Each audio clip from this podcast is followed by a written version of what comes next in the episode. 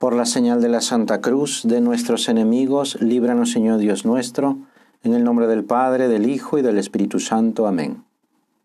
Señor mío y Dios mío, creo firmemente que estás aquí, que me ves, que me oyes. Te adoro con profunda reverencia.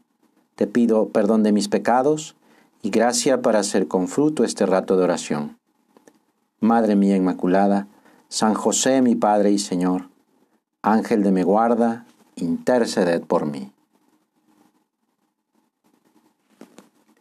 Llevamos varias semanas en un tiempo en que la Iglesia estamos celebrando un acontecimiento importantísimo para toda la humanidad, nuestra salvación. Motivo más que suficiente para celebrar que Jesús nos ha abierto las puertas del cielo. Este tiempo que se llama tiempo de Pascua. Pascua es una palabra que se deriva de la palabra puente, paso de un lugar a otro. Es precisamente el paso que nos ha hecho dar Jesús de la esclavitud del pecado a la libertad de la gracia, de la vida, de la vida sobrenatural. Este acontecimiento tan grande lo recordamos cuando rezamos los misterios gloriosos del Santo Rosario. Dice San Juan Pablo II que la contemplación del rostro de Cristo no puede reducirse a su imagen de Cristo crucificado, porque Él ha resucitado. El rosario ha expresado siempre esta convicción de la fe, invitándonos a todos a superar pues ese dolor de la pasión, esa oscuridad de la pasión, para fijarnos en la gloria de Cristo, en su resurrección y en su ascensión.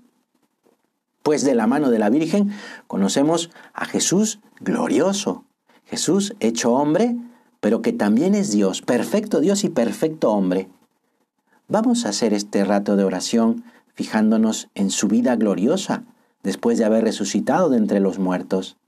También consideremos el cumplimiento de la promesa hecha por Cristo a sus discípulos de enviar al Espíritu Santo y también la glorificación de nuestra Madre, la Virgen, Reina de la creación. En el primer misterio glorioso contemplamos el triunfo de Cristo sobre la muerte, el poder de las tinieblas, el dolor y la angustia. Es la resurrección gloriosa de Jesús. Contemplando a Jesús que ha resucitado, descubrimos de nuevo las razones de nuestra propia fe y como que se reaviva la alegría, no solamente de aquellos a los que Cristo se manifestó en ese momento, los apóstoles, María Magdalena, los discípulos de Maús, sino también el gozo de la Virgen María, que experimentó de modo bien intenso la nueva vida de su Hijo. Y este misterio nos ayuda a nosotros también a encontrar a Jesús resucitado. Cuarenta días después de la resurrección, Cristo sube al cielo. La ascensión es el segundo misterio glorioso. Después de dar el Señor las últimas instrucciones a sus apóstoles, a la vista de ellos, se va elevando hacia el cielo. Los discípulos tenían pues su mirada fija en él hasta que se les presentaron dos ángeles y les dijeron, varones de Galilea, ¿qué están haciendo mirando al cielo? Este Jesús que de en medio de ustedes ha sido elevado al cielo, vendrá de la misma manera que le han visto ir al cielo. Imagínate tú que los apóstoles se quedarían pues sí un poco tristes, y es lógica esa tristeza. Habían seguido a Jesús durante tres años y ahora pues les cuesta un poco acostumbrarse a la ausencia física del Señor. Habían visto pues su forma de actuar, de mirar, de sonreír, de hacer el bien y habían tenido la inmensa fortuna, pues eso, de, ver todo eso, de convivir con el Señor. Pero estaban tristes, pero rectificaron porque fueron a encontrarse con la Virgen María y nosotros vamos con ellos. Jesús se fue y nos envió al Espíritu Santo, que viene a nosotros para santificar nuestra alma, pues quiere estar dentro de nosotros, en lo más íntimo de nuestro ser. En el centro de estos misterios gloriosos, el rosario considera en este tercer misterio Pentecostés, es decir, la venida del Espíritu Santo, que muestra a la iglesia como familia, reunida en torno a María.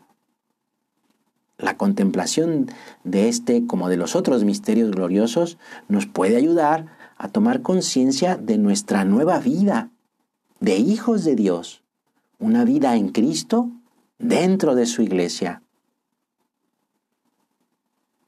Escribió San Juan de Ávila, no vendrá el Espíritu Santo a ti si no tienes hambre de Él, si no tienes deseos de Él. Por eso, no te canses en llamarlo, aunque te parezca que lo esperas y no viene, aunque te parezca que lo llamas y no responde. Persevera siempre y verás cómo el Espíritu Santo vendrá a ti.